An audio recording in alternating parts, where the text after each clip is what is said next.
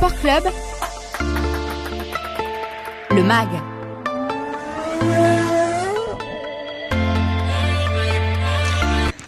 19h passé de 1, salut tout le monde, de 1 minute, salut tout le monde, très heureux de vous retrouver sur euh, RJR, on est content de vous retrouver pour un nouveau Mac de Sport Club, c'est comme ça tous les jeudis, euh, entre 19h et 20h pour partir à la découverte de sportifs ou de disciplines. Si tout va bien, le programme doit être chargé. Euh, ce soir, on espère avoir Ismaël Tagae, le créateur du studio 511 dans quelques instants. Dans quelques instants également, on entendra Elsa Jacquemot, c'est cette joueuse de tennis qui est championne du monde junior, c'était en 2020-2021. Elle a gagné Roland Garros également en 2020. Elle était à Cormontreuil toute euh, cette semaine pour y disputer les interclubs de Pro euh, donc euh, durant la semaine, ça s'est plutôt bien passé pour elle avec son équipe. Il y aura une finale qui va se disputer dimanche. On l'a eu, on a eu de la chance un petit peu avant les rencontres d'hier. Vous entendrez ça dans quelques instants. Pour l'heure, on va faire une première pause sur RGR. On va s'écouter Medusa et on revient juste après pour la suite du programme. À tout de suite. In the fading light, hearts collide. Shadows dance in the distance. Something just ain't right. I'm cold inside. Help me find what I'm missing. We're all scared to fly, still we try. Learn to be brave, see the other side. Won't you lead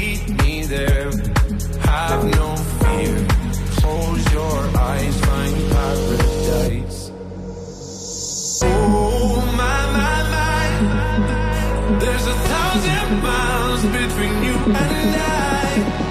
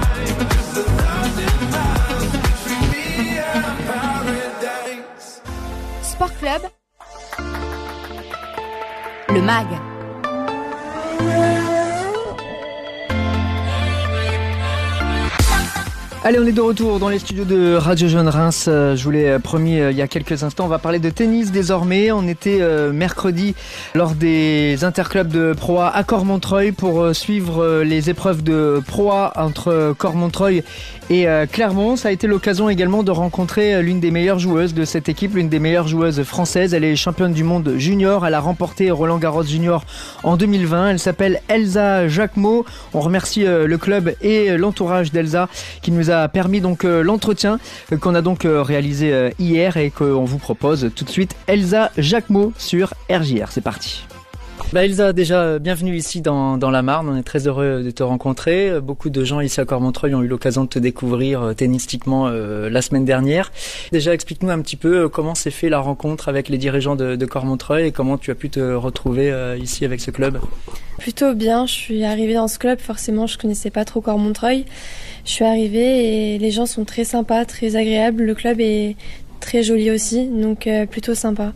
Quels sont les, les éléments euh, qu'on met en avant pour euh, se convaincre de s'engager avec une structure comme Cormontreuil par rapport à d'autres clubs qui devaient être sollicités, j'imagine? Ouais, c'est un peu compliqué, on prend par rapport à tout. Après, c'est vrai que moi, c'est comme je disais, c'est la première année que je fais les matchs par équipe. Mmh. Donc, euh, c'est un peu nouveau pour moi, parce que normalement, je joue en tournoi à cette période. Donc, c'est avec mon agent, on a regardé un petit peu et en vrai, je connaissais pas les personnes ici. C'est en arrivant que j'ai découvert un peu tout le monde, donc euh, je savais pas trop. Qu'est-ce que ça change finalement, justement, ce genre de, de moment d'interclub où vous vous retrouvez avec les mêmes joueuses sur un temps un peu plus long que d'habitude? Mmh. Effectivement, d'habitude, vous allez de tournoi en tournoi, d'avion en avion, d'hôtel en hôtel. Là, ça change un peu? Ça change beaucoup. Moi, je, moi, j'adore, je kiffe cette ambiance parce que c'est vrai qu'à l'année, on est tout le temps seul avec notre coach. Donc, c'est un sport qui est très individuel. Donc être euh, ici en match par équipe avec d'autres joueuses qu'on connaît forcément et de jouer dans la même équipe, c'est assez drôle. Donc euh, moi j'aime bien cette ambiance. On arrive à s'attacher à un club durant euh, ces quelques semaines là d'interclub en Pro A où on bon finalement on prend les matchs et euh, ça nous permet de se préparer pour la suite? Non forcément moi je suis pas une joueuse qui vient ici juste pour jouer les matchs. Moi c'est important pour moi et c'est ce que j'ai dit à mon entourage, à mon coach, mon agent et les personnes qui m'entourent que je vais regarder comment ça se passe dans le club, les personnes et les joueuses comment ça se passe aussi pour savoir si je me sens bien parce que c'est pas que du terrain, c'est aussi du en dehors. Et pour l'instant, euh, ça se passe super bien, les gens sont super gentils, donc je suis plutôt contente. Explique-nous un petit peu comment tu as vécu euh, justement ce, début de, saison de, de Ça avait bien commencé ici contre Paris, moins bien euh, dimanche contre euh, Aubonne. Comment toi tu l'as vécu? Plutôt pas mal. C'est vrai que mon premier match ici, ça s'est joué à Cormontreuil, la première rencontre. Donc forcément un peu stressé parce que forcément je me doute qu'il y a un peu d'attente pour moi. Les gens attendent un petit peu de voir comment je joue, comment je me comporte. Finalement ça s'est plutôt bien passé pour mes deux matchs. Je les ai remportés. La rencontre à Eubonne s'est un peu moins bien passée parce que j'ai gagné mon simple mais on a perdu la rencontre. Donc un peu dur mais... Euh mais on va tout donner demain. Explique-nous la différence justement entre simple et double et de passer de, de l'un à l'autre. Ça peut se faire aussi parfois en, en, tournoi, mais là il y a forcément un peu plus d'enjeux puisque c'est collectif. Il y a des réglages à faire, c'est quelque chose de, de nouveau. Tu l'as vécu euh, ici contre, contre Paris Il y a plein de choses de nouveau. Quand, quand tu es sur le court, tu as quelqu'un sur le banc que au début je connaissais pas, donc j'arrive, j'ai quelqu'un sur le banc, donc forcément ça peut être perturbant un petit peu. Euh, L'ambiance c'est pas pareil, t'as les joueuses qui sont là et tu sais que tu joues pas pour ton nom, je joue pas pour Jacquemot, je joue pour Cormontreuil, donc ça change aussi. Donc forcément, bah, je suis quelqu'un qui, je pense, me bat encore plus quand c'est pas pour mon nom, parce que forcément, bah, j'ai pas envie de décevoir le club, on va dire. Donc euh, c'est vraiment différent, mais c'est comme je disais, moi j'adore les ambiances comme ça. Euh, franchement, j'aime beaucoup. T'es toute jeune sur le circuit, mais est-ce que vous vous échangez un peu les tips, un peu les conseils euh, quand vous devez changer de, de, club, de se dire bah tiens là-bas c'est sympa, là-bas les dirigeants sont cool, là-bas ils se battent pour toi aussi un peu? Ouais, c'est vrai que c'est vrai que je suis jeune, mais c'est vrai que je connais quand même pas mal les françaises. On parle beaucoup, même les étrangères il n'y a pas forcément, on regarde pas trop l'âge parce qu'on est dans le même sport, on est au même classement, alors que des fois on a 10 ans, 15 ans de différence. Donc euh, après, c'est vrai qu'il y a des sujets où on va pas parler parce que bah, l'âge fait qu'on n'a pas les mêmes sujets. Mais euh, non, ça va, on se parle quand même plutôt bien et on arrive à communiquer et à se demander, bah, le club, est-ce qu'il est pas mal? Est-ce que oui? Quel intérêt euh, des joueuses comme toi, de ton niveau de, de classement, euh, ont à disputer des, des, interclubs comme ça sur une fin de saison? Moi, c'était plutôt parce que j'avais envie de faire un peu les matchs par équipe pour déjà découvrir ce que c'est. Mmh. Et moi, je suis une personne qui aime bien justement euh, bah, partager des bons moments avec des personnes. Donc, je cherchais plutôt ça et avoir cette pression pour jouer des matchs aussi parce que c'était important pour moi dans ma saison de jouer un peu de matchs en fin d'année. Ouais, tu as l'occasion de mettre un peu de beurre dans les épinards quand même, ouais, on peut pas se le cacher. Ouais, ouais c'est ça exactement. Ouais. Euh, par la suite, et forcément on le voit avec euh, Cormontreuil depuis euh, plusieurs années, il y a beaucoup de joueuses qui sont extrêmement bien classées, qui ont fait des très très belles carrières euh, ensuite. On a plus de mal forcément de, de les revoir dans le calendrier. C'est quand même un espace qui est un peu particulier euh, cette fin d'année là.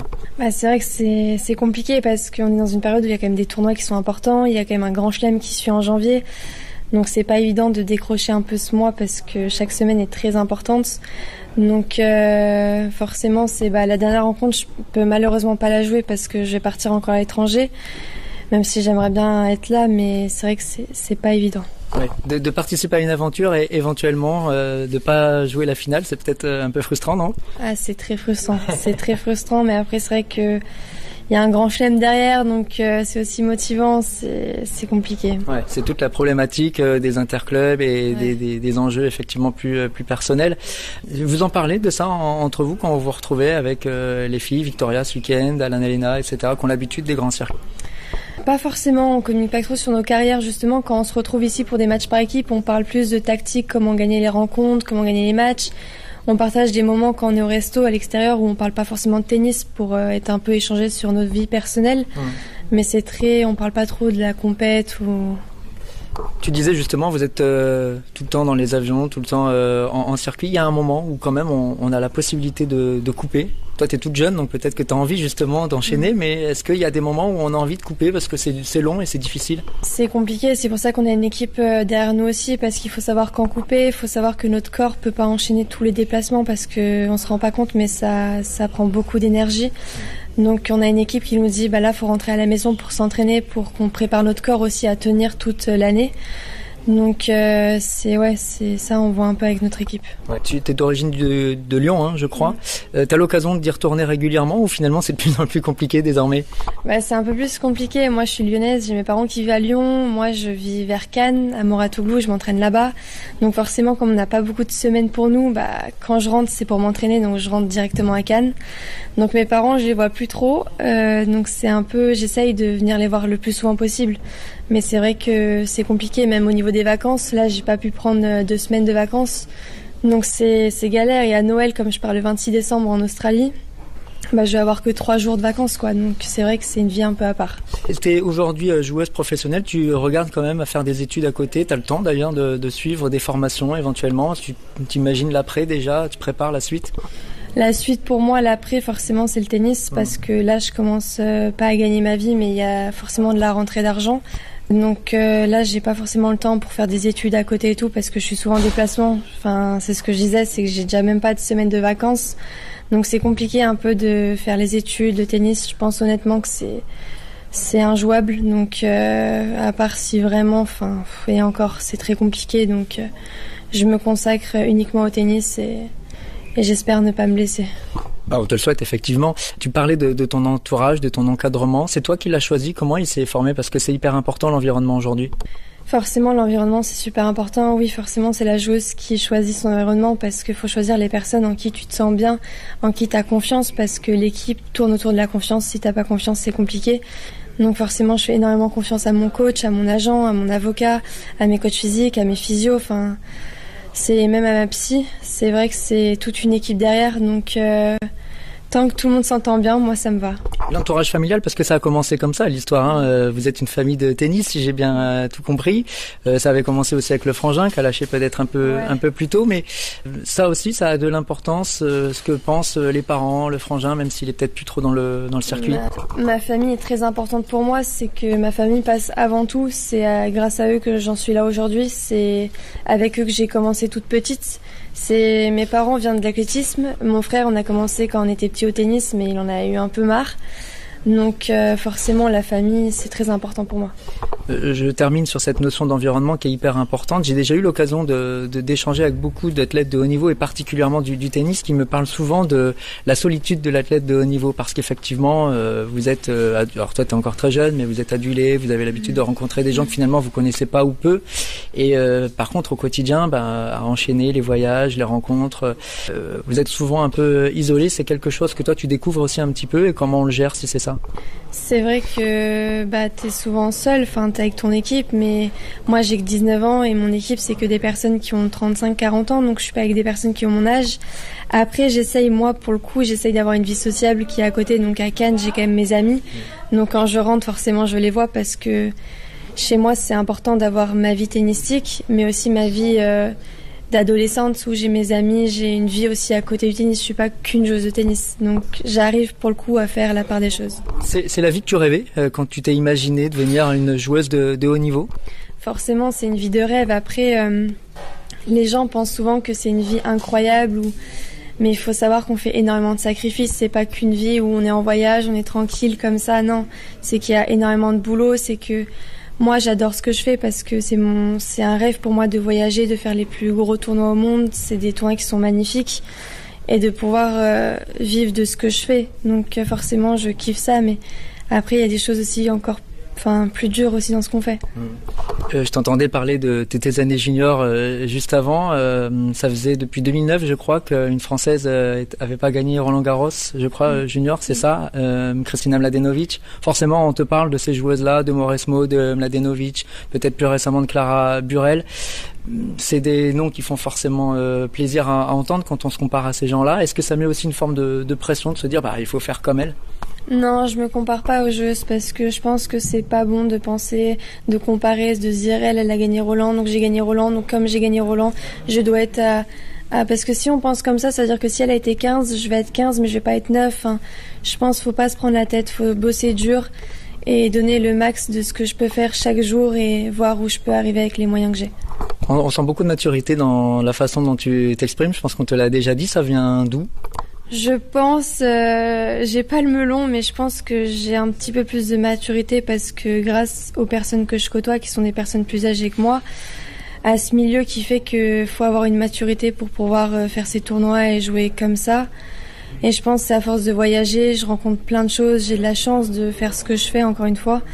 Et de, je pense, de parler à des personnes plus âgées que moi et de découvrir entre guillemets le monde quoi. De, de franchir le cap junior senior, c'est un tennistiquement j'entends, c'est vraiment un, un, cap difficile à, à franchir. Là, on, on, on, a atteint vraiment un niveau qui est très costaud. Si je vous parle honnêtement, c'est que moi quand j'ai fini championne du monde euh, junior, c'est que je pensais que ça allait être facile pour moi. Honnêtement, je me suis dit, je suis numéro une, je pense que ça va être facile. Dans pas longtemps, je vais être top 10, top 20. Et finalement, tu te rends compte que, bah non, en fait, il y a plein de joueuses qui bossent super dur, que oui, je me suis battue pour avoir ce titre de championne du monde, mais maintenant tu repars à zéro, quoi. T'es dans le truc des grandes. Et maintenant, tu dois continuer à te battre pour euh, avoir ce titre maintenant chez les seniors. Et ce qui est encore plus dur parce que les filles ont, sont plus âgées que moi, ont plus d'expérience. Physiquement, bah, elles sont beaucoup plus costaudes. Donc forcément, bah, on repart à zéro. Mais moi, j'adore les challenges. Ouais, c'est ce que j'allais dire. Il y aura peut-être plus de travail, mais les objectifs n'ont pas changé. C'est ça exactement, parce que chez les juniors, ça a été dur déjà pour avoir ce titre, parce que forcément, c'est tout le monde se bat pour ça. Mais chez les adultes, bah, on est toutes là pour se battre aussi pour ce titre. Donc, euh, je pense que c'est différent que les juniors, mais il y a un peu le même état d'esprit, quoi. On va toutes se battre. Du coup, pour terminer, on arrive sur une nouvelle euh, saison, une nouvelle euh, année 2023. Si tu te projettes un petit peu, les objectifs à, à, à terme sur cette saison, c'est intégrer un classement, c'est gagner des, des tournois? C'est ce que je disais, c'est que j'aimerais bien mettre un classement. Moi, mon truc, c'est être top 100 pour avoir les quatre grands chelems, être top 50, top 10. Mais si je te dis, bah, j'ai envie d'être 52, bah, ça veut dire que je pourrais pas être 50. Pourrais... ça veut dire que je me mets en soi une limite. Si je dis, je vais être numéro une mondiale, c'est-à-dire putain la meuf elle a le melon, elle a le boulard parce qu'elle dit qu'elle va être numéro une mondiale, qu'elle a gagné grand chelem. Donc je me focalise pas sur un classement, je me focalise juste sur ce que je fais chaque jour au quotidien pour devenir la meilleure. Et bien sûr que j'aimerais gagner des grands chelems et être numéro une mondiale parce que je pense que c'est le rêve de tout le monde. Alors si je change ma question pour terminer, qu'est-ce qu'on peut te souhaiter de mieux pour, euh, pour la suite, pour la prochaine saison? Gagner beaucoup de matchs, gagner des grands tournois, avoir des belles performances et on va dire la santé. Hein. Merci beaucoup Elsa. Merci. Voilà donc pour euh, ce, cette interview qui a été enregistrée, hein, vous l'avez compris, juste avant ces euh, rencontres de proie. Elsa Jacquemot, petit euh, exemple euh, à la fois de détermination et d'humilité qu'on ne retrouvera pas malheureusement avec euh, Cormontreuil ce dimanche pour donc la finale de, de proie contre Clermont puisqu'elle devra partir pour Dubaï pour un, un, tournoi qui sera important pour elle. Mais on lui souhaite évidemment la meilleure carrière et on espère évidemment à Cormontreuil la retrouver l'année prochaine. Toujours donc en proie. Les résultats de ce week-end en tennis, vous les retrouverez sur notre site internet sportclub-reims.fr. On fera un petit tour de l'agenda hein, tout à l'heure. Tiens, j'en profite d'ailleurs pour vous dire qu'on continue de vous faire gagner des places hein, pour le match de demain. Là, on parle de basket, le Champagne Basket qui a un match important pour se rattraper de la défaite de Nantes euh, de mardi soir. Ce sera au complexe Ronetis à Reims. Le Champagne Basket accueille le voisin, presque l'ennemi, mais bon, c'est très gentil hein, en basket. C'est SQBB Saint-Quentin. Grosse ambiance avec Si vous voulez euh, y participer à cette ambiance, vous nous envoyez un mail à jeu.rjrradio.fr. Le match, c'est demain soir, jeu.rjrradio.fr. 19h passées de 21 minutes sur euh, RJR. Dans quelques instants, on va continuer ce match de Sport Club avec euh, un petit cours d'histoire. Tiens, on va partir très loin avec Charles dans quelques instants. On va se remémorer d'où vient la natation synchronisée. On l'appelait la, la natation artistique. Et eh ben, c'est Charles qui va nous raconter ça tout à l'heure. On parlera également d'e-sport avec euh, notre ami Maxime tout à l'heure dans Filière Sport. Pour l'heure, on fait un petit euh, point musique. Harry Style tout de suite, Last Night Talking. Et on revient juste après pour parler histoire et orientation dans le sport. À tout de suite.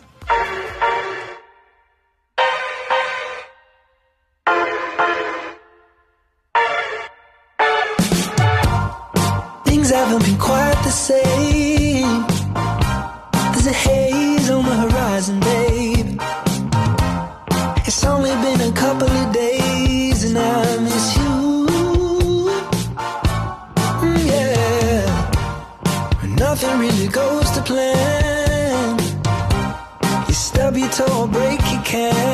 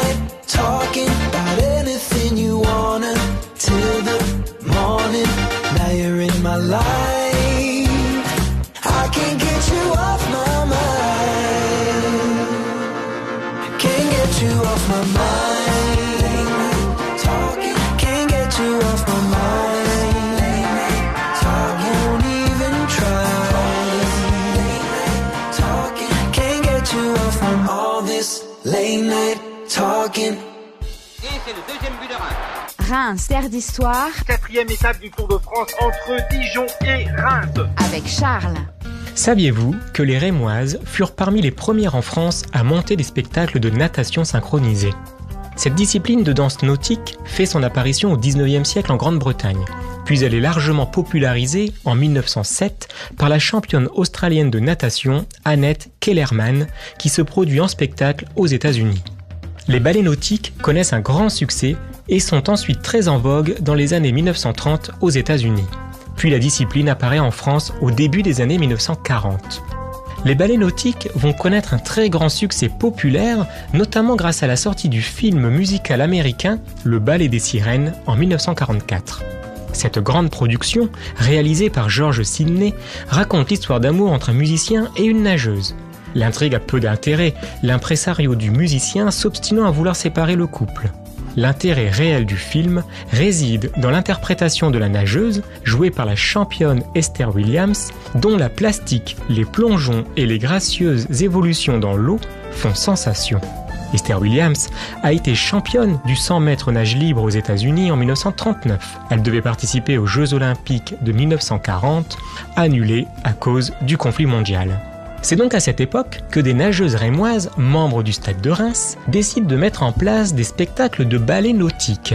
Madame Morgan prend la présidence du club baptisé les Ondines de Reims.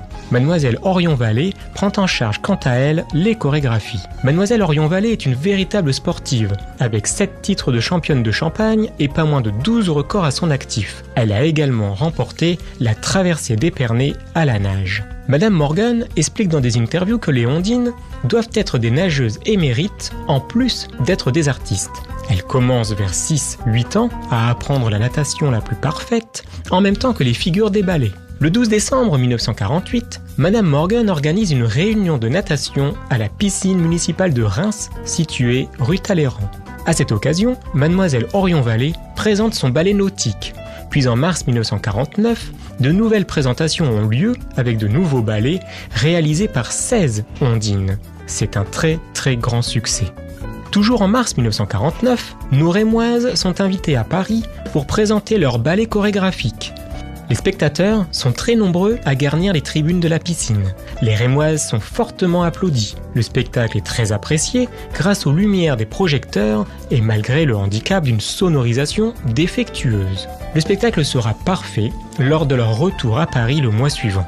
En août 1949, les Ondines font une tournée en Espagne. Elles sont chaleureusement accueillies, reçoivent de multiples bouquets de fleurs. Les piscines sont combles, que ce soit à Barcelone, Gérone ou encore Palma de Majorque. Elles sont invitées à des réceptions officielles dans les consulats et elles ont même droit à des promenades en voiture particulière. Durant l'été 1950, elles partent en tournée en Afrique du Nord, en Tunisie, puis en Algérie. Elles se produisent à de nombreuses reprises et sont toujours fortement applaudies. Lors de leur spectacle, les Ondines présentent tout un ensemble de ballets nautiques, comme par exemple le roman du cygne et du chasseur, où durant ce spectacle, elles forment des cygnes dont un est blessé par un chasseur. Elles forment alors un brancard pour transporter l'animal blessé et le soigner. D'autres ballets s'intitulent L'île de Tahiti, La légende de la perle, Les jeux de la naïade ou le kaléidoscope. Certains ballets sont accompagnés de chants. En novembre 1950, elles font trois représentations à Roubaix puis à Lille. Et pour terminer l'année 1950, une grande réunion de natation est organisée à la piscine Talleyrand. La piscine est comble et les ondines remportent un succès considérable. Toutes les places sont louées et il fallut même trouver des places pour de nombreux retardataires. À cette occasion, les nageuses présentent d'anciens spectacles ainsi que de nouveaux. Leur spectacle bénéficie de nouveaux éclairages dans le bassin, ce qui est tout particulièrement apprécié par le public. À cette époque, les ballerines de l'eau, comme elles sont communément appelées, sont invitées aux réunions nautiques avec pour objectif d'attirer un public plus large. Le souhait des organisateurs est de proposer non seulement un gala sportif, mais aussi un spectacle gracieux. Toutes les représentations des ondines sont décrites dans la presse aux côtés des résultats sportifs des compétitions. Certains journalistes soulignent toutefois que ces spectacles, bien qu'ayant une grande valeur chorégraphique, demandent trop aux nageuses et même aux spectateurs. Les ondines semblent parfois épuisées à la fin des représentations qui peuvent durer plus de 30 minutes. C'est pourquoi par la suite, les ballets nautiques ne se feront plus uniquement à la fin des réunions, mais ils auront lieu entre les différentes courses programmées. Filière sport avec la PMSA. Salut tout le monde et bienvenue dans Filière Sport, le podcast qui décortique les métiers ou les secteurs d'activité autour du sport et de l'animation en compagnie aujourd'hui une fois de plus de Maxime Masson, chargé de développement à la PMSA, l'association pour la promotion des métiers du sport et de l'animation. Salut Maxime Salut Julien Alors aujourd'hui on va parler d'un domaine qui peut peut-être paraître un peu étonnant compte tenu euh, du sujet global et des habitudes qu'on a dans Filière Sport. On va parler d'e-sport. E-sport, E-S et, et effectivement ensuite. Est-ce qu'on peut déjà, pour commencer, avant de parler de professionnalisation, etc., de formation éventuelle, euh, rappeler ce qu'est l'e-sport finalement? C'est l'excuse qu'ont les jeunes pour, euh, passer du temps devant les jeux vidéo et c'est l'excuse qu'ont les parents pour euh, les laisser un petit peu faire le, soir. Non mais blague à part, c'est tout ce qui va concerner le domaine des jeux vidéo et les métiers qui sont en lien avec ce phénomène qui est en plein essor depuis une dizaine d'années. Exactement, qui bat des records de fréquentation de pratique année après année. Le Covid étant passé par là, ça s'est encore amplifié euh, depuis. Beaucoup rêvent d'en faire leur métier, certains en vivent euh, d'ailleurs, hein, euh, joueurs ou métiers, on va y revenir, qui ont un rapport de près ou de loin à l'e-sport. Une fois dit ça, est-ce qu'il existe aujourd'hui, de façon reconnue, donc officielle, des formations pour devenir un professionnel de joueur d'e-sport quelconque ou en lien avec? Alors, il en existe, notamment dans des écoles privées, ou en tout cas des structures privées qui montent euh, des formations en lien avec l'e-sport, et notamment en lien avec tout ce qui va tourner autour du joueur professionnel d'e-sport. C'est-à-dire euh, la création de structures comme dans toute société, euh, je dirais des RH, des comptables, des chefs de projet, tous ceux qui vont permettre aux joueurs d'être dans les meilleures conditions possibles et d'avoir, comme tu le disais tout à l'heure, tournois, rémunération, logistique autour de, de ces compétitions. Et puis, on va avoir également l'aspect euh, peut-être préparation mentale ou en tout cas accompagnement humain autour du joueur, que ce soit euh, diététicien, que ce soit coach mental et généralement spécialiste aussi de ce domaine d'activité-là, ancien joueur devenu euh, coach, bref, tous ceux qui à l'instar d'un sportif de haut niveau, vont accompagner euh, ces personnes-là dans la performance. Alors, de, de, là à dire que ce sont des formations qui sont stricto sensu propres à, à l'e-sport, on y est ou il faut encore euh, attendre un petit peu euh, Je ne sais pas si ça existe dans d'autres pays. Je sais que quand on tape formation e-sport ou formation études, e-sport études, on trouve plein de choses sur Google aujourd'hui. Quelle confiance on peut accorder à, à ces formations qui sont proposées? Comme on avait pu le dire dans un ancien numéro, la confiance, elle va être accordée ou pas par rapport, euh, je dirais, au background de, de ces organismes-là.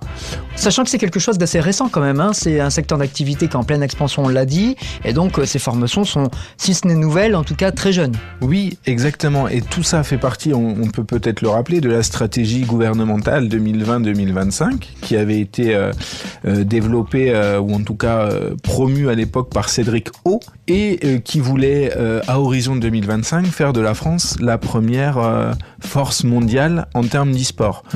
Que ce soit en termes de jeux, que ce soit en termes d'accès aux, aux, compétitions ou en tout cas d'organisation, et donc parallèlement en termes d'employabilité autour de ce secteur d'activité qui se développe. Aujourd'hui, les organismes de formation qui vont développer des formations stricto sensu autour de l'e-sport, eh bien, ça va être des organismes de formation privés. Alors aujourd'hui, est-ce qu'on a besoin, pour être chef de projet, ou en tout cas de travailler dans une société qui engage des sportifs e-sport, est-ce qu'on a besoin, pour être RH ou comptable de ces sociétés, d'une formation stricto sensu dans le e-sport Charge à chacun de se faire son Mmh, propre avis? mmh. Oui, oui, finalement, euh, la comptabilité reste de la comptabilité, que ce soit dans l'e-sport ou ailleurs. Et euh, on va dire qu'un chef de projet événementiel ou un chef de projet tout court de société lambda peut très bien, s'il connaît le secteur d'activité, parce que euh, lui s'y intéresse, rentrer dans ces métiers-là, mais on va toucher d'une part au côté hobby de la personne et d'autre part à une formation plus généraliste qui ne touche pas de prime abord le secteur e-sport. Alors, pour terminer sur ces formations, parce que j'imagine que les gens qui nous écoutent et qui sont intéressés par ce secteur d'activité sont très jeunes. En tout cas, c'est la tendance pour ceux qui jouent euh, de façon plutôt loisir hein, jusqu'à maintenant. Donc, euh, on peut peut-être le rappeler, ces formations-là, elles sont post-bac? Alors, elles sont toutes post-bac. Pour être joueur, euh, il faut peut-être le rappeler aussi, il n'y a pas de formation, il suffit de se former à la maison euh, le soir. Excusez-nous, euh, messieurs. Après les devoirs. Mesdames donc. et messieurs les parents, après les devoirs, évidemment. Pour être euh, dans l'entourage, on va dire, euh, et dans l'accompagnement de ces nouveaux sportifs, il faut sans doute aussi avoir une connaissance bien pointue euh, de l'e-sport en lui-même et du jeu vidéo sur lequel euh, la personne est, euh, est professionnelle. Et pour tout ce qui va concerner euh, les euh, métiers dans des structures d'activité. Là, on est effectivement, tu l'as dit, peut-être sur des formations généralistes qu'on peut retrouver, quoi qu'il arrive, post-bac. Alors on peut quand même citer Maxime quelques exemples de métiers. On a déjà commencé à le faire sur le côté un peu plus administratif, voire euh, psychologie, préparation mentale, mais il y a plusieurs métiers qui peuvent être en lien avec euh, l'e-sport pour celles et ceux qui souhaitent peut-être se rapprocher d'un univers qui les passionne, euh, qu'on n'imagine pas. On avait déjà fait un petit peu un listing des exemples avec euh, euh, des métiers autour d'un club sportif ou d'un joueur professionnel d'une discipline donnée. On peut faire un fait pareil avec euh, l'e-sport. hein. C'est exactement ça, et je dirais que on peut faire tourner ça autour de cinq pôles.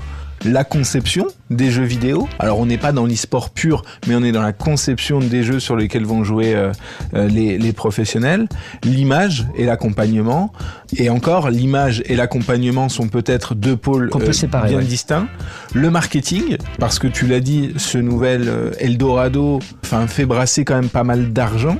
Et euh, le dernier, on pourrait citer aussi la programmation, qui revient un petit peu avec la conception, mais là plutôt sur le côté euh, et non pas design du jeu vidéo à proprement parler. Voilà, le point commun quasiment euh, intégral à tous ces 5 ou 6 pôles, c'est quand même qu'on se situe souvent derrière un écran quand même. hein. Alors forcément, ce sont des peut-être pas euh, tout ce qui va être image et accompagnement.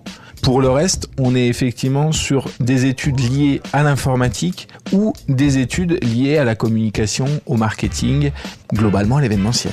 Maxime, puisqu'on est euh, aujourd'hui, on l'a dit, dans un secteur d'activité qui est en pleine extension, qui est en plein essor, tout ça évolue beaucoup. Peut-être que pour terminer euh, cette euh, chronique, pour terminer ce numéro, on peut dire de se tenir, j'allais dire de se tenir au courant, de rester informé, de faire le plus de veille possible, parce que d'un mois à l'autre, d'une année à l'autre, les choses peuvent évidemment évoluer. Oui, et je dirais que le plan, le fameux plan 2020-2025 n'en est qu'à euh, une petite moitié pour le moment. Euh, on a dépassé à peine, on arrive à l'année 2023, donc pas mal de choses vont être mises en place. Il n'est pas impossible, parce que c'est déjà dans les discussions qu'à, euh, je dirais, échelle 2028 ou 2032, euh, certaines épreuves rentrent aux Jeux Olympiques ou en tout cas soient dans les discussions. Donc forcément, il va falloir, un, légiférer, deux, se former et former les gens à ces nouveaux modes de consommation, je dirais, à ces nouveaux métiers. Donc forcément, il faut regarder, et encore une fois, on n'est personne pour juger de euh, l'intérêt dans, un, dans une école plus qu'une autre, mais de faire attention, de regarder ce qui est proposé, d'écouter le background des gens qui ont déjà fait les formations, pour jauger de l'intérêt de mettre généralement plusieurs milliers d'euros quand même sur des écoles spécialisées e-sport. Donc ne perdez pas de vue votre rêve, si ça l'est, hein, de travailler un jour dans le monde de, de l'e-sport. En revanche, faites attention quand même au sérieux des éventuelles formations auxquelles vous aurez peut-être euh, accès. Exactement, et ne pas négliger aussi euh, les universités ou en tout cas les euh, voies de formation plus traditionnelles, les DUT, les licences qui euh, peuvent pour certains métiers liés et connexes au e-sport suffire largement en termes de compétences acquises. Et ben voilà qui va peut-être renseigner un petit peu plus tous ceux qui sont concernés, parents et enfants, rassurés ou en tout cas renseignés à travers cette euh, chronique. Merci beaucoup Maxime Avec grand plaisir. et à très bientôt pour un prochain numéro de Filière Sport. Sport Club. L'agenda. À la 19h passée de 39 minutes, on termine cette émission comme prévu tout à l'heure par euh, l'agenda. Alors évidemment, c'est non exhaustif, mais on va vous donner euh, quelques rendez-vous pour euh, savoir quel club et quel athlète sera en compétition ce week-end. On commence comme de coutume par le football avec la Coupe du Monde qui se poursuit pour l'équipe de France. Je sais que beaucoup seront devant ou derrière leur écran dimanche en fin de journée pour suivre le match entre la France et la Pologne. Mais avant ça, il y a des équipes du Stade de Reims qui seront sur les terrains ce week-end. Ce sera le cas notamment des filles du Stade de Reims. On en parlait euh, lundi dans notre euh, émission. Dixième journée de D1 féminine pour euh, les protégés d'Amandine Miquel. Elles accueilleront Le Havre qui reste sur une grosse victoire dimanche dernier. Ce sera samedi à 14h30 au centre de vie Raymond Coppa à Bethny. Reims, Le Havre. Il faudra forcément une victoire pour s'éloigner de la zone dangereuse au, au classement. Autre équipe un peu en difficulté au stade de Reims et qui a besoin de points, c'est la réserve de National 2, les hommes de Franck Chalon Qui seront eux aussi sur les terrains du centre de vie Raymond Coppa samedi. Mais à 17h, ils accueilleront Épinal pour la 12e journée de National 2. Dans les deux cas, bien sûr, vous serez les bienvenus pour les encourager. Et puis on suivra toujours en football les équipes marnaises qui sont engagées euh, en National 3. On disputera la 11e journée. Une équipe sera en déplacement, c'est Épernay euh, qui sera à Champignol et puis euh, Sainte-Anne dont on attend toujours le verdict hein, quant à leur avenir en Coupe de France qui accueilleront la réserve de Strasbourg. Ce ne sera pas un match euh, facile, donc ce sera évidemment à suivre ce week-end. Vous trouverez les résultats dimanche soir sur notre site internet sportclub-reims.fr. On garde le, ba- le ballon rond au pied, mais on file en salle. C'est vrai qu'il fait pas chaud hein, ce week-end. Alors le Reims Métropole Futsal jouera en déplacement ce week-end. Ça ferait loin hein, pour aller les supporter. Ils seront en Gironde à Pessac. On disputera la huitième journée euh, de D2. Ce sera samedi à 16h. Les Rémois qui auront besoin également de se remettre en confiance après deux défaites consécutives face à une équipe de Pessac qui normalement est dans les cordes hein, des joueurs de Stéphane Le. Qu'on salue pour l'occasion. En basket, je vous en parlais tout à l'heure. Vous pouvez continuer de jouer. Allez, il vous reste encore quelques minutes. Hein. Jeu rjrradio.fr jeu rjrradio.fr pour tenter de gagner vos invitations pour la rencontre de demain entre le Champagne Basket et Saint-Quentin. Le SQBB, c'est un derby entre une équipe euh, axonaise et une équipe euh, marnaise.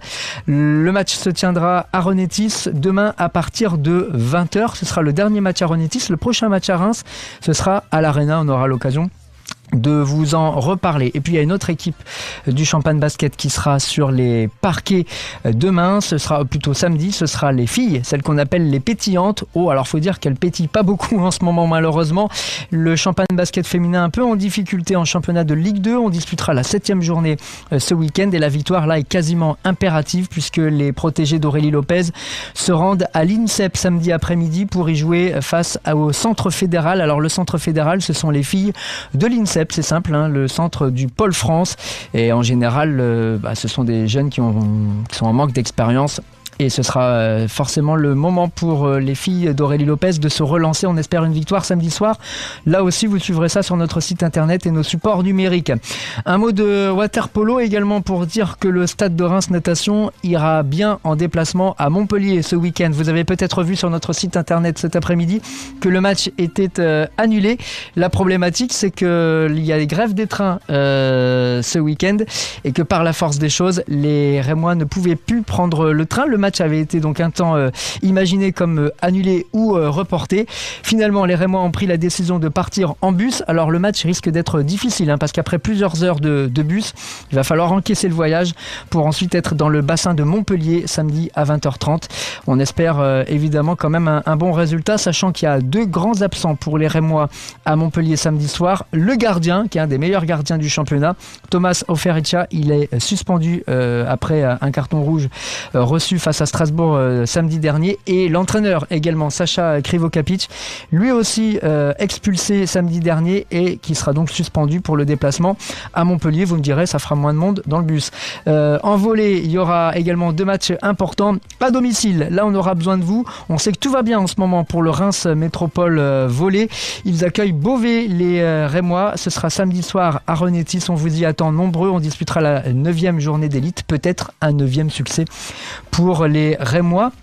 Et puis chez les filles, ce sera dimanche la réception de Colmar pour la huitième journée de National 3. Ce sera au gymnase Saint-Thierry, dimanche à 14h, Reims Métropole Volée face à Colmar. On reste sur des sports euh, collectifs et on passe au handball désormais. Là aussi, deux matchs importants pour nos équipes marnaises. Les filles du Reims Champagne Handball, les Panthères comme on les appelle, qui recevront la réserve de l'équipe euh, professionnelle de Metz. Le match se disputera dimanche à 14h30 au complexe Renétis. Ce sera la neuvième journée de National 1. Et puis nos amis les Bricots, on a reçu Nicolas Rollinger euh, lundi soir dans notre émission. On en a longuement parlé. Les Bricots qui seront donc euh, en déplacement à Saint-Ouen, Saint-Ouen-l'Aumône, Saint-Brice. C'est l'affiche de la dixième journée de National 2. La possibilité pour Saint-Brice de se rapprocher de la tête du classement en cas de victoire. Et puis, euh, bah, on en parlait tout à l'heure hein, avec Elsa Jacquemot qui nous a accordé l'interview que vous avez entendue en début d'émission. On suivra bien sûr le déplacement euh, du, filles de Cormontreuil à Clermont pas en Auvergne, dans l'Oise. Ne vous trompez pas d'adresse si vous voulez les supporter. C'est un petit peu la finale de groupe avant une grande finale. Peut-être il faudra gagner pour ça. Euh, ce sera samedi prochain euh, avec peut-être à la clé un titre de championne de France. Euh, on leur souhaite au Cormontreuil-Oise et puis rendez-vous à Reims samedi et dimanche pour la deuxième manche du trophée national de short track. Alors ça se passera à la patinoire Barreau, donc sur le campus euh, Croix-Rouge près euh, du Krebs de Reims. Le trophée national, c'est euh, cette compétition qui rassemble les meilleurs jeunes espoirs du short track français. Quelques-uns sont à Reims, mais les autres viendront d'un petit peu partout en France. Vous aurez peut-être l'occasion, c'est assez spectaculaire hein, le short track. Alors c'est vrai, c'est à, la patinoire, il va faire un peu froid, mais c'est l'occasion quand même de voir le futur de l'élite du short track français à 4 ans maintenant des euh, Jeux euh, olympiques euh, d'hiver. On aura l'occasion d'en reparler dans l'émission de lundi. Sport Club Le Talk, c'est tous les lundis entre 19h et 20h. L'occasion de débriefer l'ensemble de l'actualité sportive locale et internationale, puisque bien sûr on va revenir sur le match de l'équipe de France entre 19h et 20h avec le reste de l'équipe.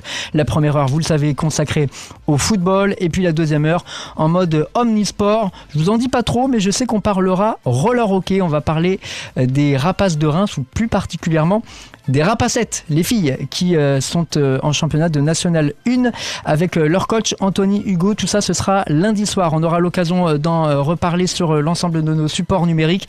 Toute l'actualité, vous la connaissez, vous la suivez sur notre site internet sportclub-reims.fr. Dans quelques instants, bah, la suite de la sélection RJR.